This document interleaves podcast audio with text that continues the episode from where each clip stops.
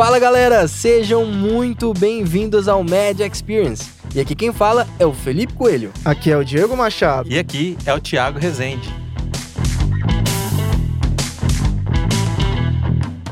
E para você que acabou de chegar, tá ouvindo a gente pela primeira vez, o Media Experience é a sua experiência em áudio, que vai trazer conteúdos de empreendedorismo, finanças, inovação em saúde e o que der na telha.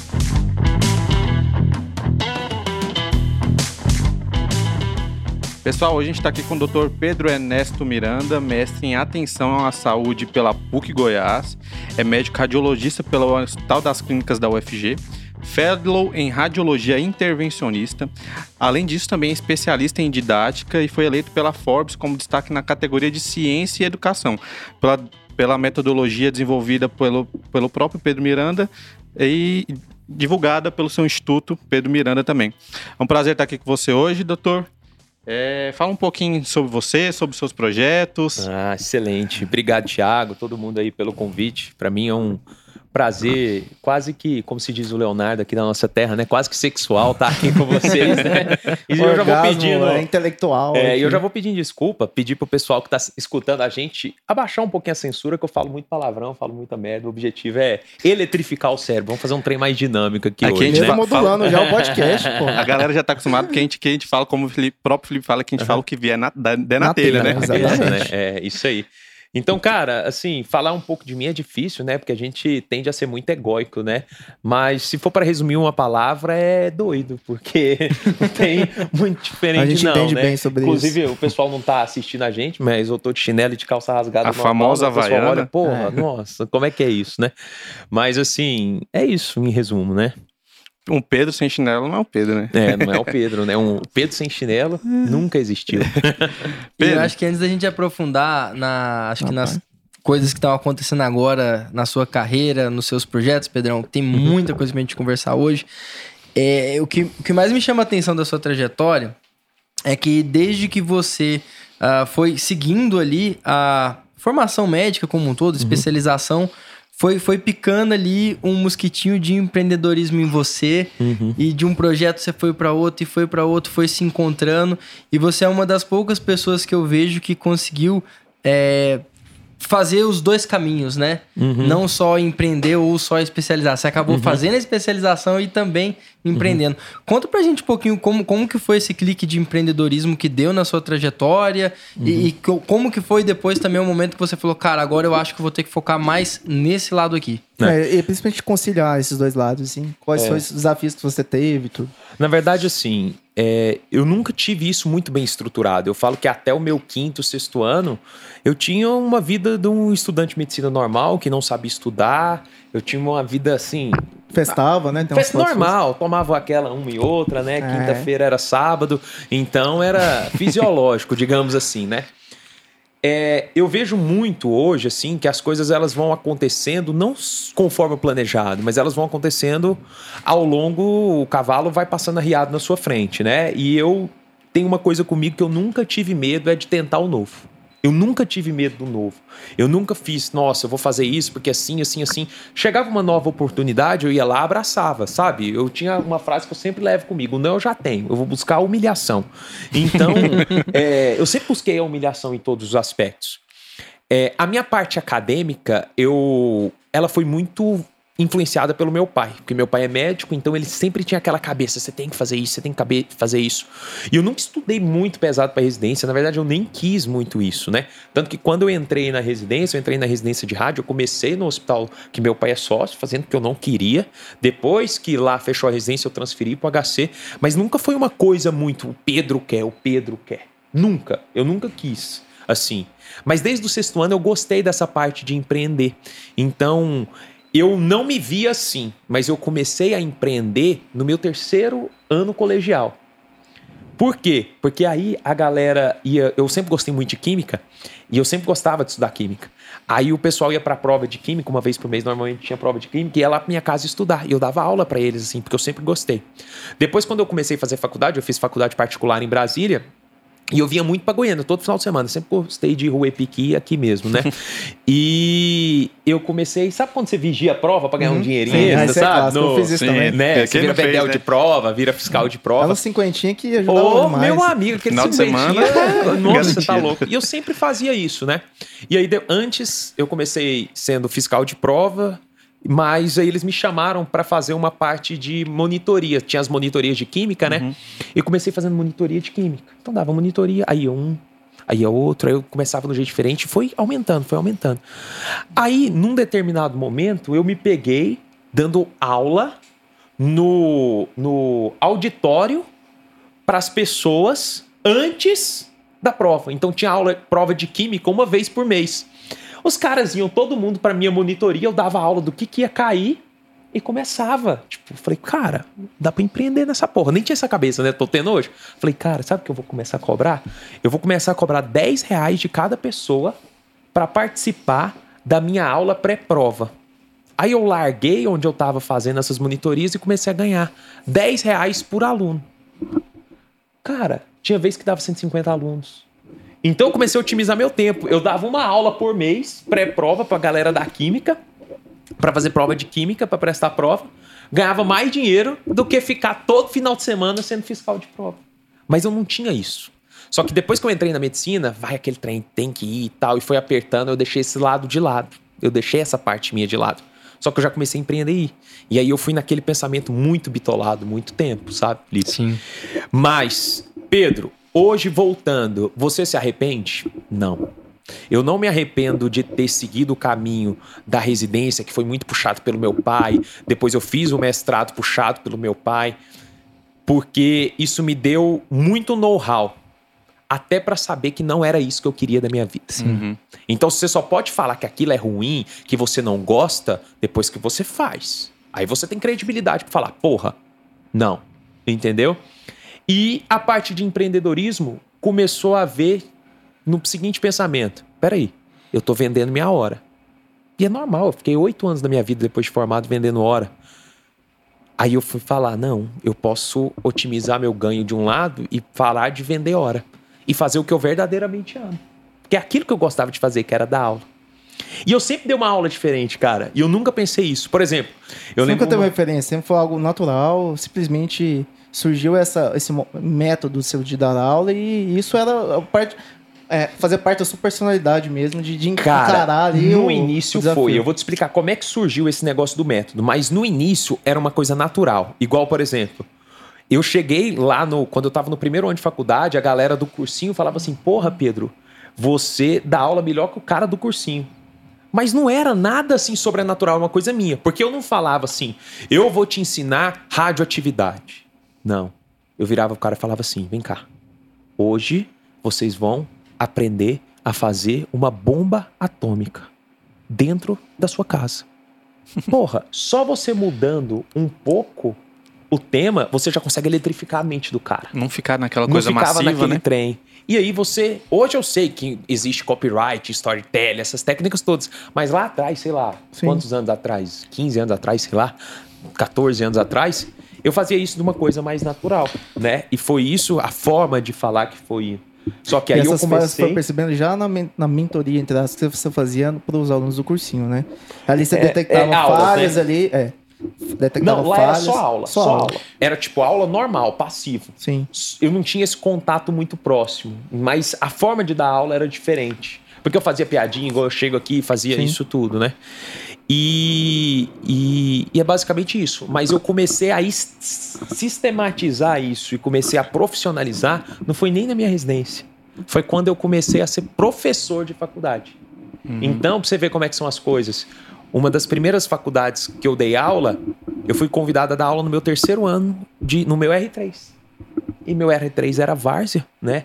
Residência de rádio é teta, pelo menos assim, né? Desculpas, o pessoal vai falar, mas pelo menos no meu lugar era teta. Tranquilo, eu comecei a dar aula. E aí foi o maior baque da minha vida, cara. Porque eu tinha tido uma experiência lá atrás, aí eu comecei, eu entrei dentro da faculdade. Aí eu comecei a ver o outro lado. O lado do professor também. Aí eu fui rever a parte do aluno.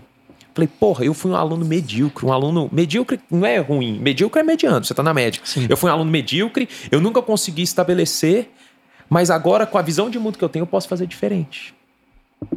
Sacou? Aí que começou a entender. E aí que eu comecei a entender as metodologias. Eu falei, não, peraí, a Joana, que senta na frente, ela não precisa da minha atenção. Porque ela é uma boa aluna, ela só tira 10. Ela, independente de mim, ela consegue se virar. É igual um parto. Ah, eu fiz um parto normal. O parto normal, independente de você, vai, vai nascer. Você, apesar de você, Foda-se. Entendeu? Ah, eu fiz um parto, postei. Foda-se. Agora, onde você tem que atuar? É no parto que é difícil. Uhum. Você tem que atuar no aluno do fundo. E eu comecei a perceber isso, cara. Eu comecei a perceber que aquela galera da frente, eles não precisam de mim. Quem precisa é o cara do fundo.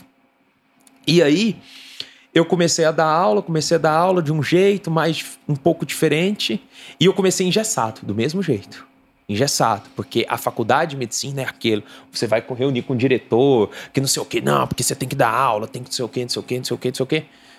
Aí eu comecei a fazer diferente.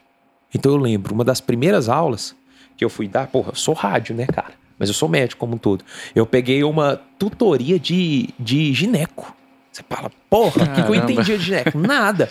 Aí uma das primeiras aulas que eu fui dar, que aí que eu fui escrevendo, né? Eu fui estudar, eu fui entender o que, que era aprendizado, porque eu não queria ficar mais no mais do mesmo. Era de DST, doenças sexualmente transmissíveis. Uhum. Eu começava a aula assim. Pessoal, vem cá. Andando, sempre andando no meio da aula. Quem já teve uma couve-flor na cabeça da rola? Era o início da aula. A menina da frente me olhava assim, Porra, não acredito, queria esconder. Os caras lá do fundo, tudo dando trela. Aí o, segundo, o primeiro slide é assim: vocês nunca tiveram? Aí eu falava, e você? Você nunca teve, não? Mentira. Aí o povo começava a rir. Claro que nem Jesus agradou gregos e troianos. Quem sou uhum. eu para agradar? Mas o povo da frente, cara, não é meu público-alvo. Não é o cara que eu preciso eletrificar, eu preciso do cara do fundo. Uhum. Aí, o meu, meu primeiro slide, eu falava assim: eu já tive, olha aqui. Aí era um uma pistola laser do negão, uns 25 centímetros, com uma pereba na, na ponta. Eu falei, eu já tive, ó. Claro, né? Aí, o que que eu fiz? Com 30 segundos, eu prendi a atenção de 100% da sala. Tanto do ponto de vista positivo, quanto do ponto de vista negativo. Mas eu prendi. Eu prendi do cara que é o engraçadão do fundo, tanto da menina lá da frente. Claro que eu já tive reclamação disso, mas eu prendi dos dois. E aí eu desenvolvo isso uma emoção a cada 5 a 7 minutos. Então, foi a partir dessa, desse ensino seu dentro da faculdade que você começou a desenvolver seu método? De, tudo nasceu, não nasceu, igual, por exemplo, ah, o Pedro estudou para passar na residência. Não, tudo nasceu dentro da faculdade. Dentro do segundo período de faculdade, pra você ter uma ideia. Segundo ou quarto, não lembro agora. Uhum. Mas tudo nasceu ali, porque eu vi a dor. E aí, quando eu comecei, não, começaram. Não, aí uma começou a falar bem, aí a faculdade me chamou, aí a outra faculdade. Tanto que eu dei aula em sete faculdades. Aí as faculdades foram me chamando. Aí eu fui desde o internato até o primeiro período dando aula, porque eu gostava. né? Internato, né? Só que aí, onde que vinha o erro? Aí sempre, é igual o MVP, né? Mínimo produto viável, você vai melhorando. Eu comecei a aula, minha era boa. Só que eu ainda sentia muita dificuldade em conhecer o aluno eu via que cada um tinha um problema. Cada um de nós, cara, aqui, a gente enfrenta dentro de casa problemas, situações diferentes. Cada um tem uma personalidade diferente. Aí que eu falei, peraí, eu com a mesma aula eletrificando todo mundo, fazendo todo mundo entender. Mesmo assim, tem uma menina que tira 10 uhum. numa prova teórica e tem um cara que tira 2. Peraí, com a mesma aula. Eu não posso dar atenção diferente. Aí eu fui perceber. Foi aí que começou que conteúdo que você dá, ele só é responsável por 20% do sucesso da pessoa. Eu tinha que arrumar um jeito de fazer o cara que tira dois tirar oito. E eu tinha que arrumar um jeito de fazer aquela menina da frente que tirava 10 começar a entender que aquele 10 não vai levar ela para ter sucesso. Se ela não entender de network, se ela não entender de, de people skills, que eu gosto de falar, ao invés de soft skills, uhum. se ela não entender de outra coisa, ela não vai estar. Tá. Aí eu fui compreendendo. E foi aí que eu comecei a entender o que, que era método de estudo, aprendizado. Foi aí que começou, Felipe. Foi aí que eu falei: não, peraí, eu gosto disso, eu vou. Aí eu comecei a desprender grande parte do meu tempo nesse ensino. Foi no da... estudo disso, cara. A partir daí, então, que, que você começou a desenvolver esse, o aprendizado de alta performance, Isso. que hoje é tão Isso. difundido por, por você, né? Isso. E dentro desse aprendizado de alta performance, você pode falar um pouco para a gente sobre essa é, a performance cerebral e a, a neuromodulação que como é que influencia nesse, nesse aprendizado de alta, da alta performance dos Sim. seus mentorados, dos, dos alunos que te que são seus seguidores hoje em dia? É. O que eu fa... E pegando o gancho, contando a história e entrando nesse assunto. Aí eu comecei a perceber isso. Falei, não, eu tenho que arrumar um jeito. Não é só QI, coeficiência de inteligência. Tem um aspecto emocional muito importante. Aí eu fui entender, fui estudar o professor Pierre, fui estudar a galera que entende disso, fui estudar. E aí eu vi que não adianta só você entender de método de aprendizado, uhum. de método de estudo. Você tem que entender de emoção das pessoas. E aí foi onde eu criei a minha primeira metodologia, que claro, que aqui eu ganhei o Prêmio Nacional de Educação agora, 2020, né, na categoria uhum. ensino superior com essa metodologia. Mas isso vem sendo aperfeiçoado há vários anos, né? E aí como é que faz? Quando eu dou aula de tutoria, eu parei de dar 10 para aluno. Eu nunca mais dei um 10. A minha nota sempre variou de 4 a 7,5. Pedro, mas por quê? E aí eu comecei a dar nota individual. Porque dentro da medicina o PBL tem muita Sim. nota de conceito, né? De grupo. De, de grupo, essas coisas. Sim. Aí eu pegava a menininha que tava na frente, que só tirava 10. E a minha nota sempre foi individual. Eu chegava para ela e, tup, 7,5 nela. Só que o 7,5 que ela tava recebendo era 10 na minha concepção. Só que ela nunca tinha recebido um 7,5 na vida. E aí eu mexia com a cabeça dela. Porque ela eu quero evoluir. Eu não quero que ela fique no marasmo. Eu falava, olha, eu te dei 7,5, mas na verdade eu queria te dar menos. Você falar isso pra uma pessoa que só tá querendo receber 10 é um soco na boca. Com certeza. Por quê? Porque você sabe medicina, sabe tudo. Mas você não quer ajudar seu amigo. Você não quer passar o seu resumo pro seu colega. Você não conversa com ninguém da sala. Isso é ruim para ela ouvir. Às vezes ela me criticava, ela não gostava de mim. Mas eu precisava falar isso, porque o mercado lá fora não é só tirar 10, cara. Você falou de um ponto importante que eu achei que você tinha a ideia de atingir o aquele aluno do fundão, que tinha dificuldade uhum. do 2 e pro 8. E ao mesmo tempo você se sentia angustiado por tentar conhecer a pessoa, né? Sim. E como foi a forma que você, esse feedback que você teve de como conhecer mais e aí, de fato, você uhum. adotar esses métodos, né? Então, assim, você sabe que ela não tira 10, mas ela não ajuda o colega, ela não se empenha Sim. coletivamente, ela não é, colabora de, do, do, conhecimento. Uhum. Quando você dá aquele impacto 7,5, você achou que essa forma, eu sei que tem várias, era a forma de tentar desafiar essa pessoa? Claro. Né? Porque essa menina da frente, ela não precisa mais de conhecimento. QI de medicina, ela sabe. Ela às vezes ela tava com o método dela, com tudo dela. O que ela precisa é destravar de outros aspectos, entendeu? Então ela fazia isso. Então, como que eu conheci essa galera? Minha primeira aula, minha primeira aula era sobre métodos e técnicas de estudo. Eu sempre falava isso. Então, a minha primeira aula, o título era assim: você vai desaprender tudo que você sabe. Era a minha primeira aula. E aí eu rodava um Google Forms para saber, eu jogava um teste de procrastinação, um monte de coisa para conhecer cada um deles. E eu ficava, eu perdia tempo sabendo quem era cada um. Eu me esforçava para decorar o nome de cada um na sala. Tanto que eu saía, tipo, dois meses eu conhecia o nome de cada um, o que fazia da cidade, eu conseguia falar. Mas eu me esforçava para isso. Então, eu conhecia aquela menina desse jeito. Ia melhorando ela nesse ponto. Do mesmo jeito o cara do fundão, que ele tava lá na medicina lá, tá reprovando não sei o quê, eu tinha que conhecer ele. E aí ele tirava, pegava uma prova dele, vamos supor que ele tinha zerado a prova. Eu colocava quatro, quatro e meio na prova dele. Por quê? Porque se eu der zero para ele, que ele merecia o zero, ele perdeu o período, cara. Ele não tá nem aí mais. Ele tá pouco se fudendo. É costume. Aí, como é que eu tenho que trazer esse cara? Eu já dava uma aula boa. Ele não podia reclamar da aula. Segunda coisa, eu tinha que trazer ele no lado da emoção. Aí eu mexi na emoção. Você acha que o lado emocional ele é preponderante em relação ao método ou, ou o conteúdo que é ministrado? Você acha que o erro principal, ou majoritário ali, ela reside exatamente nessa emoção desse, desse aluno? Ou você acha que não, não tem uma preponderância de um não, perante eu acho que eles são iguais, 50-50. Agora, olha como é que eu mexia com esse cara. Eu falava assim, fulano, deixa eu te falar, sempre individual. Eu nunca coloquei, quando eu dava tutoria, eu nunca dei uma aula assim para todo mundo. Tipo, uma prova para todo mundo, não. A minha prova, quando vai receber, era eu, cara. Tinha gente que eu ficava cinco minutos, tinha gente que eu ficava meia hora conversando. Então eu tirava uma manhã inteira para dar feedback de prova. Porque é onde eu conheci o cara. E não é um, dois que choravam, não. Eram vários. Então esse cara eu virava para ele e falava assim: Fulano, vem cá. Quanto que você merece nessa prova? Você no meu lugar. Você te dava quanto? Aí começava com emocional. Porque nessa época eu já estudava emocional pra caralho. Aí eu começava. Como é que é o nome do seu pai? Deixa eu ver foto dele. Aí você vai trabalhando sentido. Então, você acha isso fazer justo isso com seu pai? Deixa eu ver foto de sua mãe. Começava assim. Então, como é que é o nome de sua mãe? Me dá o número dela aí. Lógico que eu não ligava. Tinha alguns que eu ligava, uhum. porque eu percebia que, mas eu não ligava para criticar o filho, eu ligava para tentar ajudar a mãe do outro lado.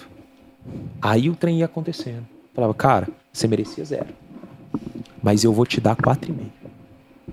Não, Pedro, você não vai fazer isso, doutor, você não vai. Vou. Porque eu acredito em você. Você vai ser uma pessoa melhor. Eu vou te ensinar a estudar. Eu vou te ensinar a melhorar. Pega meu número, anota. Dava meu número pro cara. Que dia que você pode? Ah, aposta dia. Então, toda semana quando eu dava, eu pegava os caras que estavam lá embaixo, marcava com um dia com eles na minha casa, cara. Com eles. Sete, oito, às vezes dez pessoas dentro da minha casa, jantar pros caras e falar: agora nós vamos trabalhar junto, nós vamos melhorar isso. Aí eu consegui entender. Então, às vezes, eu consegui recuperar o cara que era para tirar zero, dava quatro e meio para ele, porque zero ele já existe, ele uhum. não passou. O quatro e meio, eu jogava na emoção. Você vai fazer isso por mim, você vai fazer isso pro seu pai. Pega aqui na minha mão. Concorda? Vamos todo mundo melhorar? Vamos todo mundo isso? Claro que eu não conseguia tirar todo mundo. Claro que não. E aí entra muito dessa que a gente estava falando da performance cerebral do, do, do, do, do estudante Sim. ali, né? Você mexeu com o emocional, você influenciou ele, mostrou para ele que ele necessita uhum. daquilo ali. Então, um conjunto chegou, é, mexeu com a performance cerebral dele também, né? Isso. E aí, quando se perguntou performance cerebral, quando a gente fala de neuromodulação, é uma das coisas que eu mais estudo hoje tirando um pouquinho, eu falo muito tranquilamente isso. Tem muita pouca gente no mundo que estuda cabeça e comportamento e neuromodulação igual eu estudo. Porque esse é o meu, meu dia a dia, eu mexo uhum. com isso. Então, por exemplo, esse cara, a neuromodulação que a gente fala, ela é de aspecto emocional, ela é de aspecto. Tem medicação que eu prescrevo cara. Tanto medicação tarja preta, às vezes, quanto medicação normal. O ambiente influencia pra caralho. Com certeza. Então, assim, existem vários aspectos. Só que o principal é dar um clique, é dar um estalo na cabeça dele. É sair daquele pensamento de manada, dessa educação que a gente está atrasada, né? O ambiente e as pessoas que ele convive ali, né? Porque Sim. tem muito daquela. Nós somos a média das pessoas que nós convivemos, né? Sim. né? Então, não só o ambiente, mas também como as pessoas que ele convive, a, como você influenciou o seu aluno a, uhum. a querer melhorar, né? Sim. Eu tinha um, um, professor agora durante o internato que ele falou a mesma coisa que você falou sobre a nota. Uhum. A gente questionou ele sobre por, o porquê ele ter dado tal nota, ele falou assim: Você acha que você sabe tudo? A gente ficou calado. Ele falou assim: Pois é, nem eu sei tudo, por que, que, eu, por que, que eu tenho que te dar 10? Eu não mereço 10. Ninguém, ninguém, ele falou assim: ninguém é, é, um 10 porque não sabe tudo. Às vezes a nota que eu tô te dando equivale a um 10, mas, mas não, não te dou um 10 porque você, a gente tem que estar tá sempre procurando crescer, procurando estudar para. Porque uhum. a, a, a medicina, não, na verdade, não só a medicina, mas todas as profissões a gente nunca deveria deixar de estudar, né? Porque o aprendizado, o, o, aprendizado é, é, infinito, né? Não, não, é. não é um. um... É, é, muito complexo, né, Pedro, quando a gente cita esses assuntos, que a gente abre um leque de questionamentos muito grande, né? Gigante. Toda a estrutura básica do ensino, né? desde não só do ensino médico, mas, enfim, partindo para outras áreas de conhecimento também que você atua, de profissões. E vamos voltar dentro do contexto médico, você falou muito do engessamento.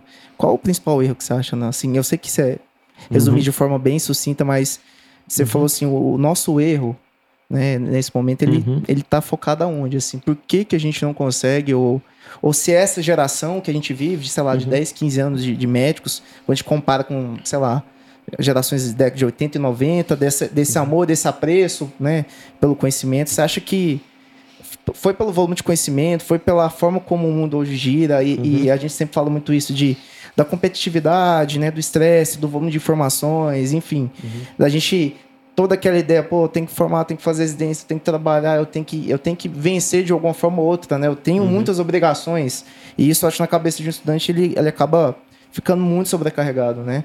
Eu acho que você tenta quebrar essa leveza. Eu queria saber assim, o que, que você acha que justifica é, o que a gente está vivendo hoje, assim, em termos de, de educação médica? Tá. Você entendeu o que Entendi. Você está falando, é O que eu acredito que tá é que a gente vive nas raízes do nosso passado.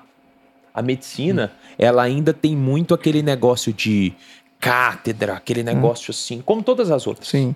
Mas se a gente não disruptar isso, quebrar todos os paradigmas, nós vamos continuar vivendo na idade pré-histórica.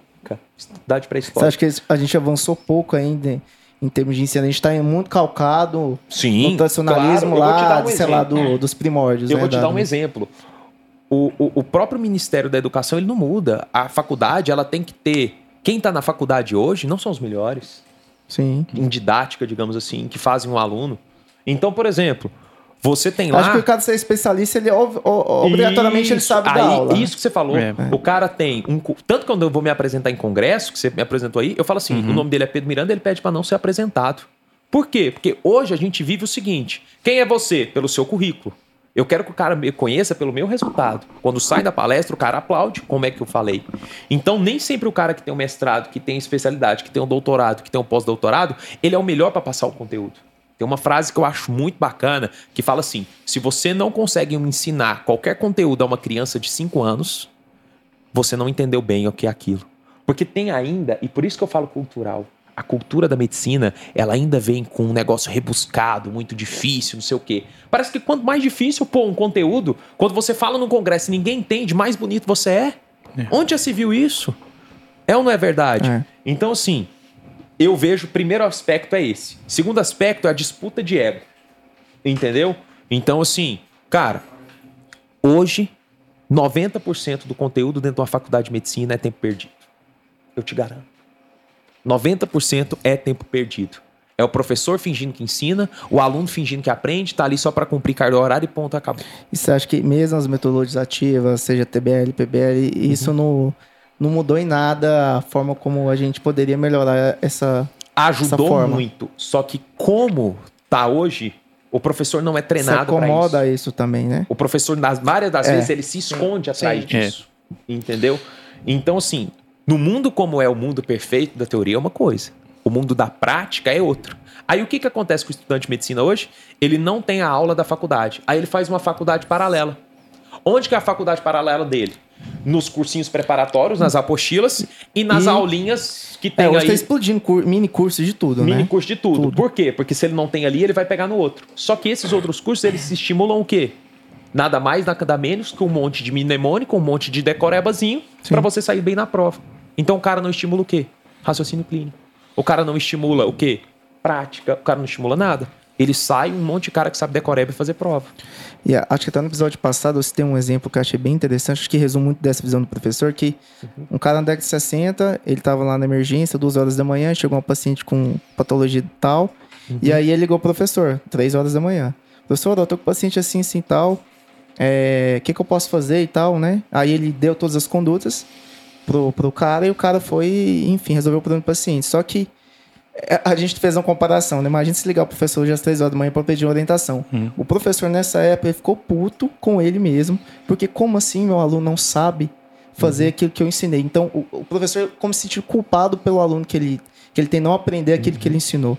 Então, assim, eu não sei que, qual a sua visão que você tem hoje do professor, assim. Você acha que, já até discutiu, se perdeu um pouco esse, esse, essa aproximação aluno-professor? Uhum.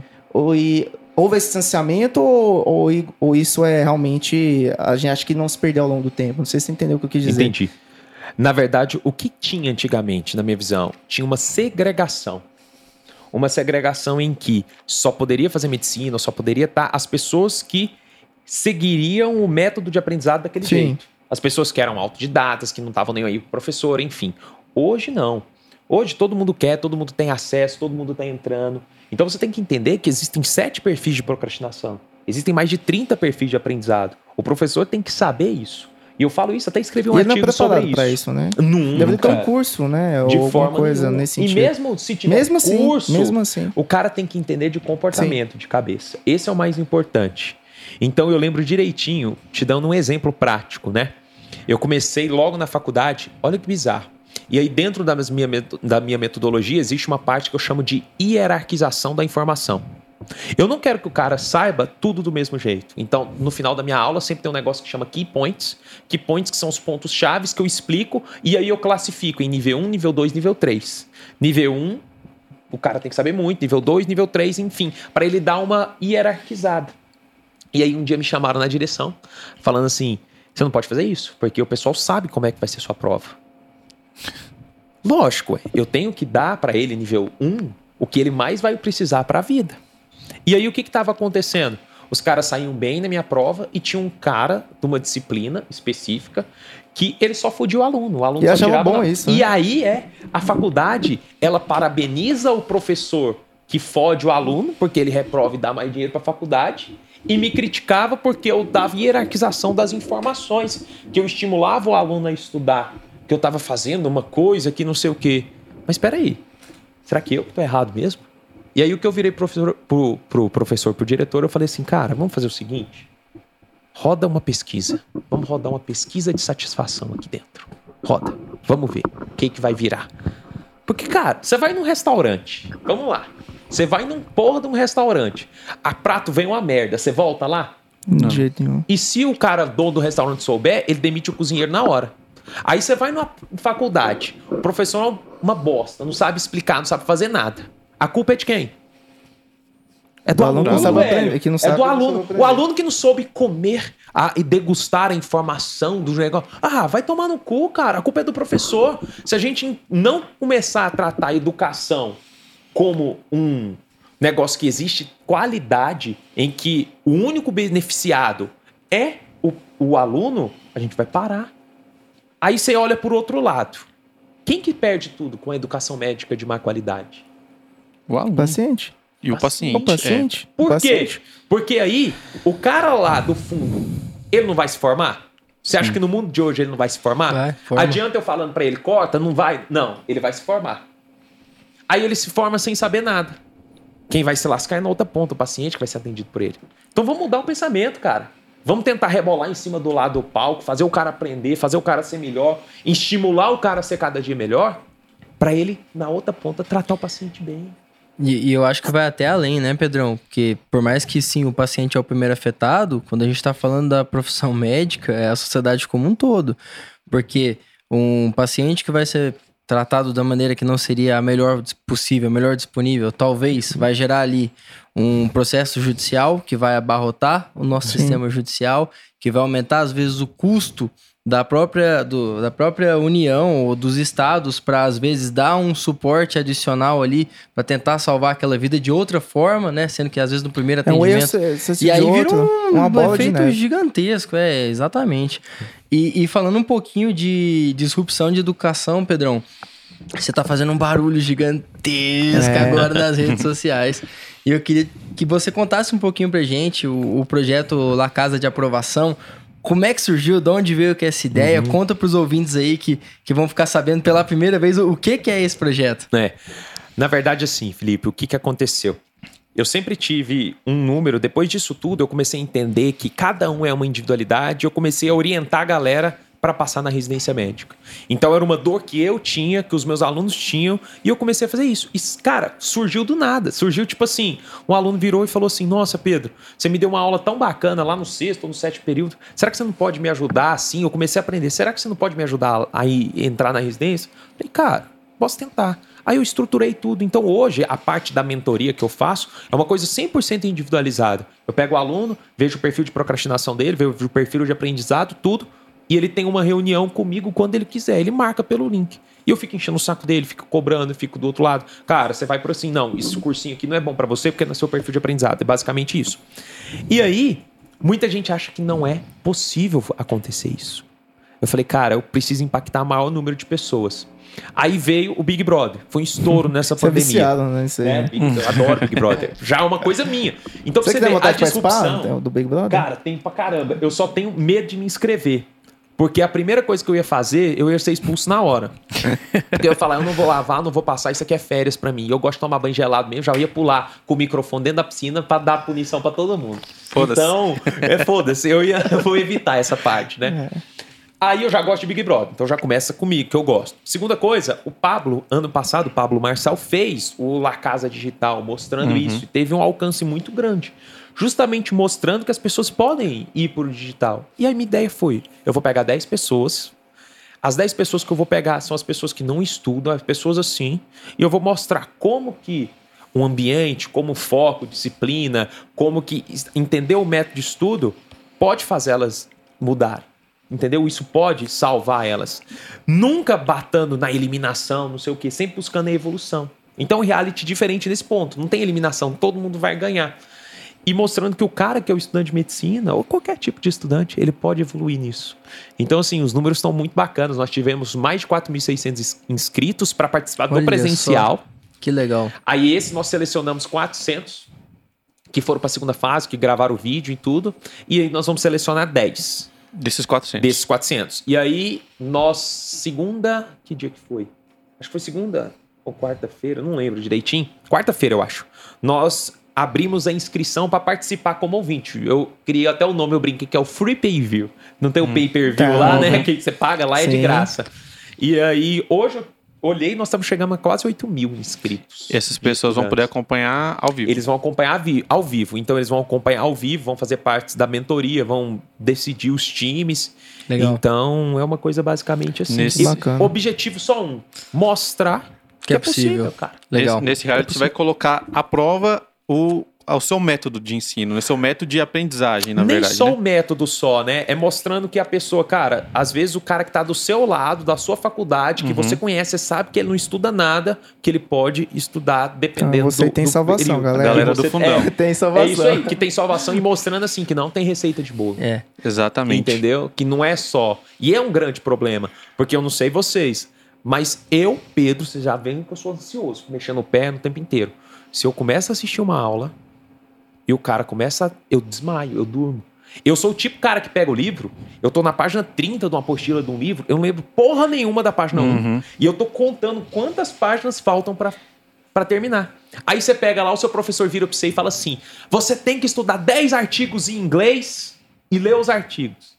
Você fala, fudeu. Já era. A minha vida inteira foi assim. Eu sabe quando que eu fui aprender meu, meu perfil de aprendizado? Foi nem na residência, foi depois, quando eu fui estudar método técnico de estudo quando eu fui começar a dar aula. Falei, cara, eu aprendi errado a vida inteira.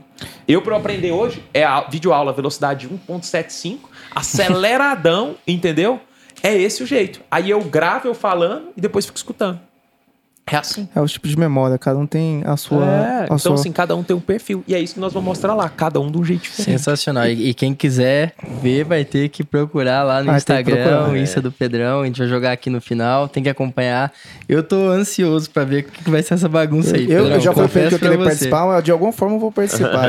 vamos lá pra festa, vai ter festa, vai ter prova noturna, Olha prova de resistência. Não, Cara, já é um BBB completo. Uma mistura, uma mistura de Big Brother com No Limite ali. É, tem paredão não, né? Tem paredão? Tem, não, tem paredão não. Mesmo que seja pra eliminar, né? Só pra. Não, não só não, paredão, só o paredão prova de, de fogo, sábado. Tem prova, prova de, de anjo, tem, tem nada não, disso. Não, prova né? de anjo, tem então, nada tá disso. Então, tá bom. E, e Pedrão, ah. já queria até deixar aberto aqui, então, o convite, depois que, que acabar o La Casa de Aprovação, pro pessoal vir aqui contar pra gente como é que foi a experiência. Claro, não. O ganhador, o ganhador. todo mundo. A gente organiza mundo, né? isso aí depois. Não, vamos organizar isso, vai ser bacana. Vai ser, vão ser sete dias confinados mesmo. Ah, Pedro, vai ter, vai ter celular? Vai ter normal. Então eu quero que o cara tenha a vida normal dele, de procrastinação de celular, tudo isso. Legal. O que vai mudar é que nós vamos ter o método, o ambiente, tudo diferente. E mostrar, quebrar alguns paradigmas. Por exemplo, o cara vai ter uma prova que nós vamos pegar todo mundo, levar lá para o hub, e eles vão ter que estudar a noite inteira. É uma prova de resistência, para ver quem vai cair primeiro, quem vai dar. E o tema nós vamos falar.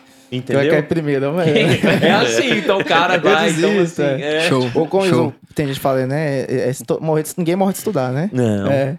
O Pedão Sal, assim, pra gente também dar um feedback bacana, eu queria saber, assim, é, de forma bem rápida, assim, qual a sua referência que você buscou tudo isso? E se tem algum local que você utilizou como parâmetro para poder pensar tudo isso, né? Sei lá, existe alguma uhum. universidade, existe algum centro, existe alguma outra uhum. coisa aqui que você, pô, isso aqui realmente é algo que eu acho como ideal, entre aspas, sabe? Aham, uhum. tá. Eu sei que tem muitas eu referências, vou, Eu vou até leitura. dar uma dica para todo mundo, né? Eu falo que o jornal do século XXI se chama Instagram. Uhum. Pedro, mas como assim? Pega um Instagram, coloca ele, um outro que não é o seu, e você vai seguir as coisas que você tem interesse na sua vida. Então você pega o meu Instagram lá do Instituto Pedro Miranda, que é o meu lado do Instituto, eu só sigo Harvard, as principais universidades Sim. e os principais caras que me levam a pensar nisso. Então hoje eu não pego a Globo. Eu, claro que o, o Globo.com, um jornal, e fico passando. Não, eu quero focar no, nesse tipo de produto. E as fofocas do BBB também. É, e o BBB é, também exatamente. de vez em quando, né? Mas aí eu pego todo dia de manhã e à noite eu olho como se fosse o meu jornal. Hoje a informação não é mais um diferencial ela é commodity. Eu falo isso para todo mundo. Informação hoje é commodity. Um diploma hoje é commodity. O mais importante é você tirar um tempo para raciocinar como você pode empregar aquilo na sua vida. Então, o que, que eu fiz? Cara, eu estudei todo mundo que tem. Susan, Pierre, é, todos esses caras gigantes, peguei todos os livros, fui. Mas espera aí, o que, que eu posso fazer de diferente desses caras e jogar na minha vida? Então, assim, o mais importante hoje, pega a informação que você está tendo na internet, porque informação é commodity, mas espera, será que essa informação realmente é importante para mim? Eu acho que o grande tchan do século XXI é a reflexão em cima do conteúdo que está disponível. Certo. Porque conteúdo por conteúdo todo mundo tem. E onde você pensa em chegar com tudo isso? Cara, onde eu penso em chegar é muito, muito difícil, né? Porque eu vou voltar essa pergunta para você. Qual que é o propósito da sua vida? É difícil, né? é, né? Porque você me assim, apertou assim, aqui nessa assim, fala. Eu falo né? assim do ponto de vista... Eu falo do ponto de vista, assim, educacional, né? Eu sei que você tá uhum. tentando inovar, você tá indo no MEC, você tá... Enfim, Cara... É, é, de forma disruptiva, tentando uhum. mudar algum, alguma coisa, né? Uhum. Então, assim, eu falo nesse sentido, assim... Posso falar bem sincero? Sim. Meu próximo projeto, meu projeto mais próximo, assim, é realmente tentar mudar a educação médica no país mas eu quero tentar abrir uma faculdade de medicina. Quero ah, não, tá. né? Já estou com o processo, tentando tudo direitinho, né? Dei entrada, não está aberto ainda, mas para mostrar que é possível, cara. Ah, que é, é possível fazer diferente. entendeu?